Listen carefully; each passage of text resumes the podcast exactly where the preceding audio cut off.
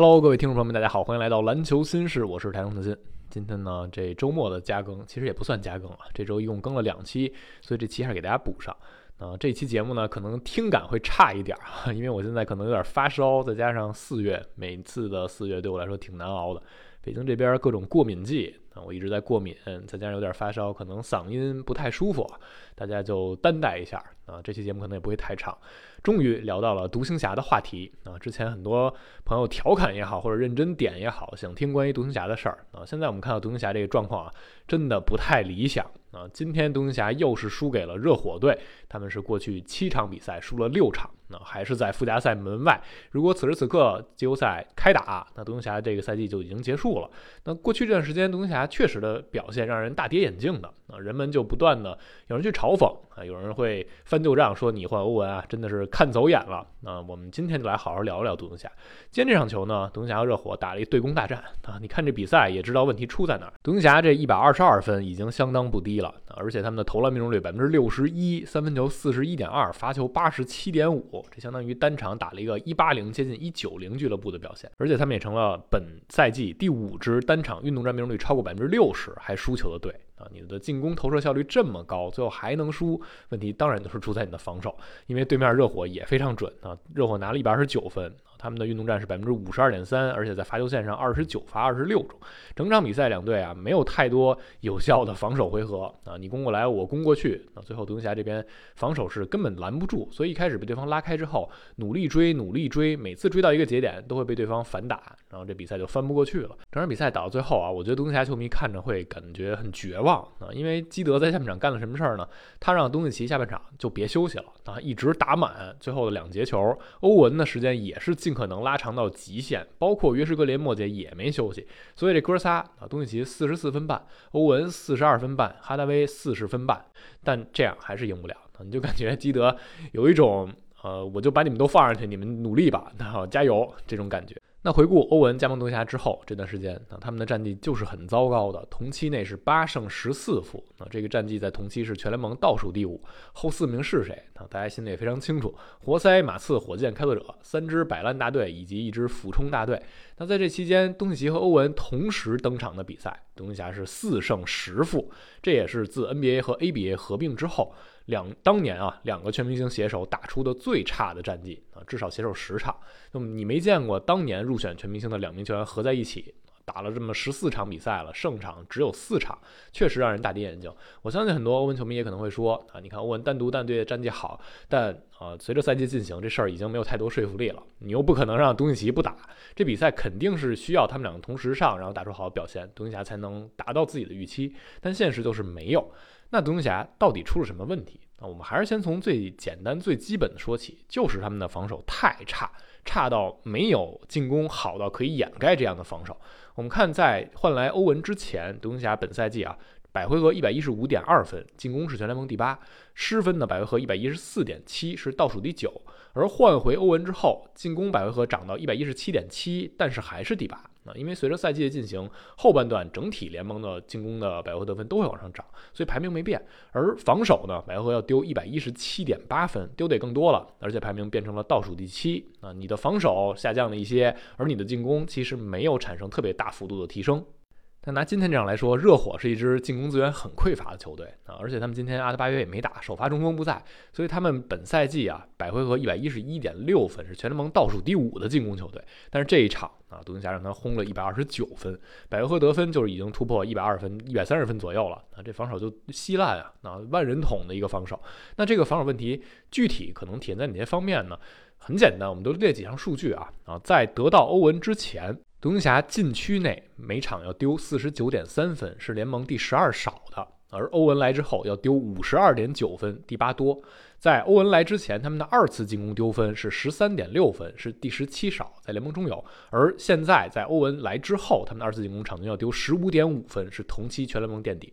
在欧来之前，他们的失误场均失分是十五分，联盟第二少。那独行侠是一支控失误很好的队，而欧文来之后，同期是失误丢十五点四分，是联盟第十三少，就是也下降比较多。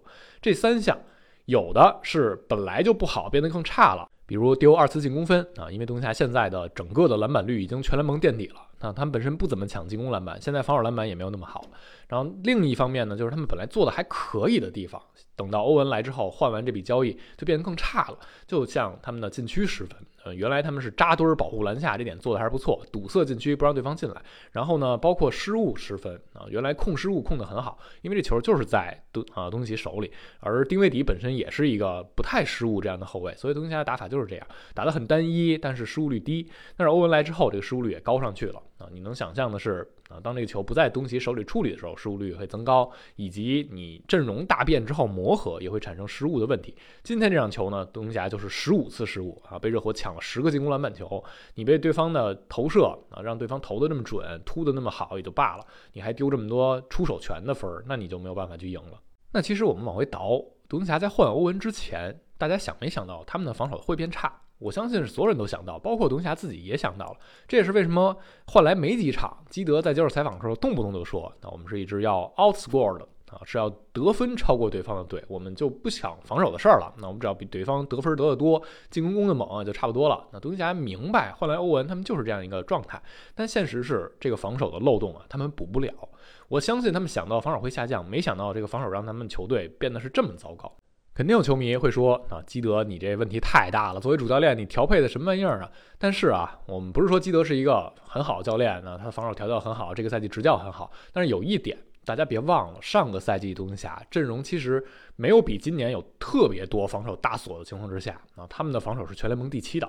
今年即便是在换欧文之前，独行侠的防守也是在联盟中下游啊，不是那么好。为什么去年和今年差别这么大？以及为什么欧文来之后就变得更差？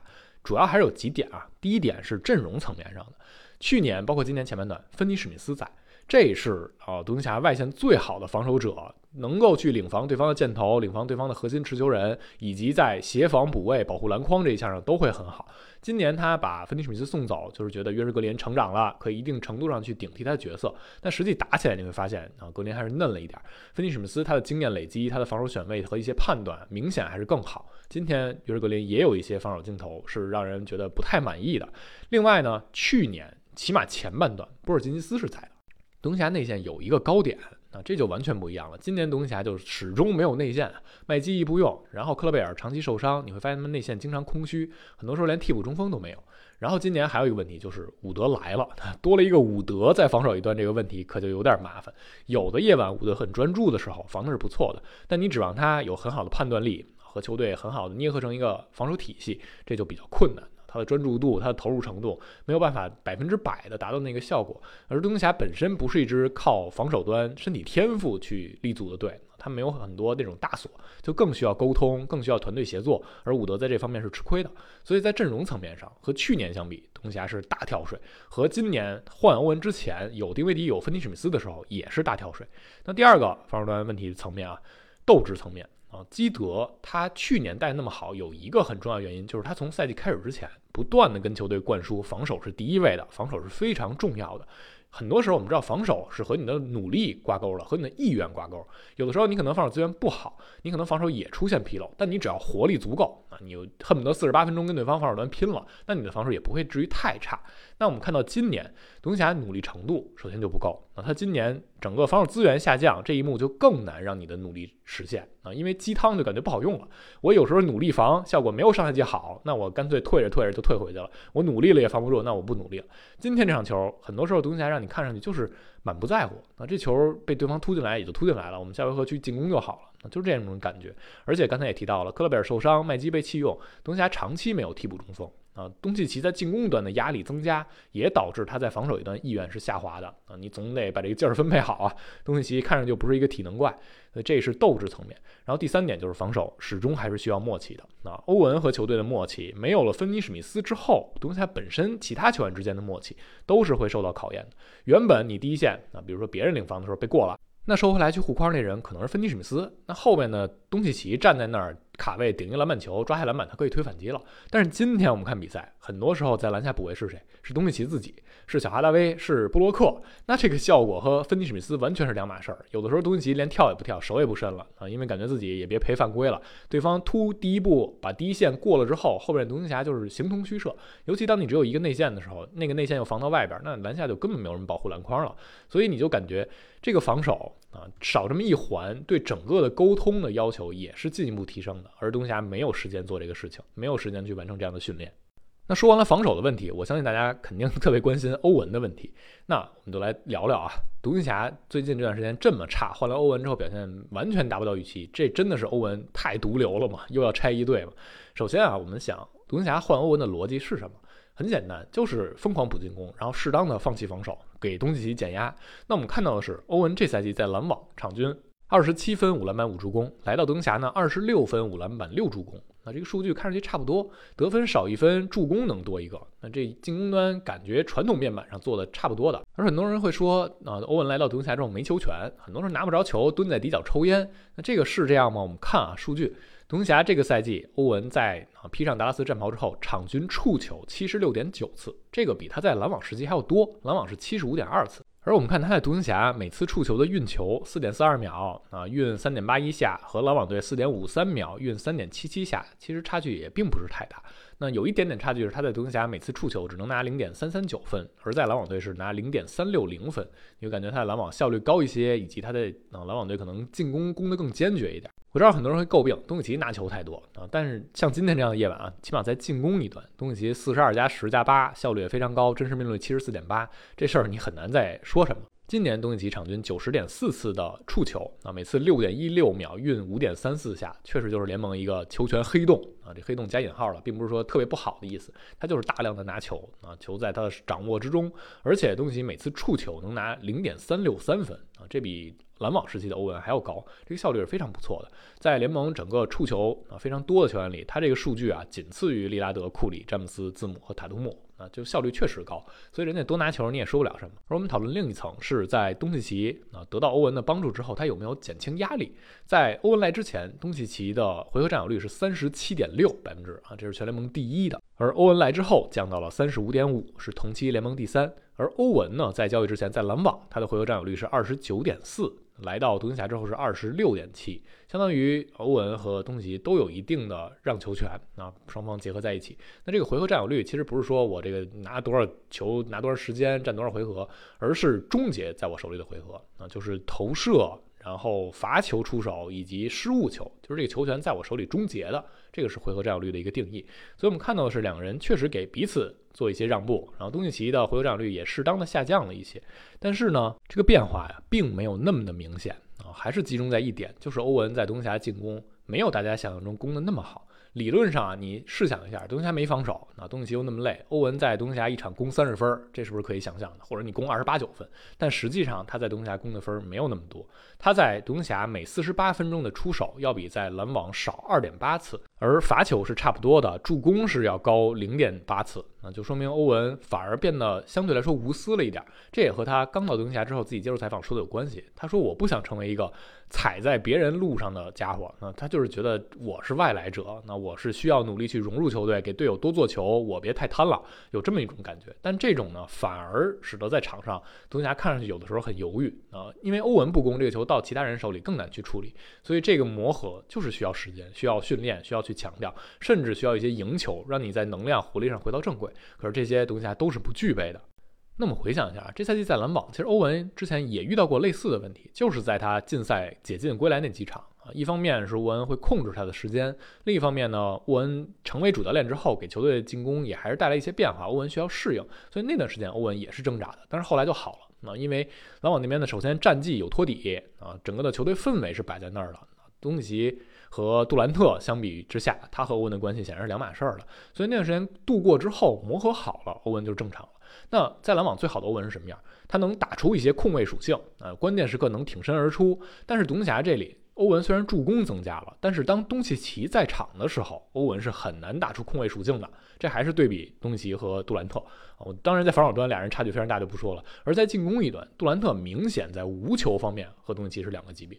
东契奇不是一个好的无球攻击手啊，他是需要站在那儿，球在自己手里才能攻。如果球不在自己手里，他只能蹲在那儿等着啊，很难拿到球的一瞬间去做后续的动作，去做后续撕开防守，做第二发动机。这个是东契奇的局限性。所以当东欧同时在场的时候，欧文肯定他在持球这方面啊。他会被砍掉一些，或者说受到限制。他更多的必须要扮演无球，他的角色就被简化了，被呃单一化了，只剩下去无球去进攻去终结。而且你要能想到，篮网那边还有罗伊斯奥尼尔，还有之前的本西蒙斯，他们俩是能处理球、能够转移球的。那在那样的情况之下，欧文他的助攻和现在在啊独行侠时期相比，也就差一次。那在独行侠除了东契奇，除了欧文，还有谁有持球发动进攻的能力吗？显然没有。那你就觉得他至少在攻和传这两项上都需要做得更多才对。但是他在独行侠涨的这一点点比例的传球啊。很明显没有达到人们的预期，所以总结起来啊，独行侠的防守如大家想象中一样差，加上输球的沮丧，影响了防守端的能量，这成为了一个恶性循环，就越来越差。而在进攻端没有想象中的那么炸，啊，东契奇遇到了场外的问题，这也是额外的因素。他经历了一些，他说自己在场外啊有点不开心、有点沮丧，也没具体说是什么。而欧文呢，永远是媒体的焦点啊。我之前也提到过这个事儿啊，你没有办法去责怪。媒体说什么啊？如果你是一个勤勤恳恳的家伙，媒体会称赞你的。比如说，你看啊，维金斯他这个赛季缺席那么多比赛，受到了一些质疑和诋毁。但是如果你想象一下，在勇士这样一支球队，欧文如果是这个队里的球员，遇到这种事儿，是不是早就炸锅了啊？为什么？因为维金斯之前没有那样让大家觉得诟病的履历啊，他生涯前四年就缺席了一场比赛。来勇士过去两年出勤率也很好，就是今年遇到了家庭的问题，所以这是他之前攒的那些口碑给自己的容错空间。而欧文呢，你可以说每一件事情遇到的时候啊都是有理由的，那但当这些事情全都聚集在你身上的时候，你也要能接受很多人不再听你每件事情的理由，他只会觉得你永远是你，为什么总是你出现这么多问题？所以，我相信大家都有这种感觉。现在独行侠整体的氛围是极其负能量的啊，极其让人沮丧的。虽然东契奇赛后也在说，我依然相信这支球队，我依然没有放弃。但你在场上看他们的肢体语言啊，看他们的神情，就是显得非常的落寞。这个事情是很不理想的啊。哪怕独行侠现在依然有打进附加赛，甚至进季后赛的希望，但是毫无疑问的是。和赛季前的预期相比，甚至和换欧文时刻的那个预期相比，东夏这个赛季都已经很难达到人们的想象了。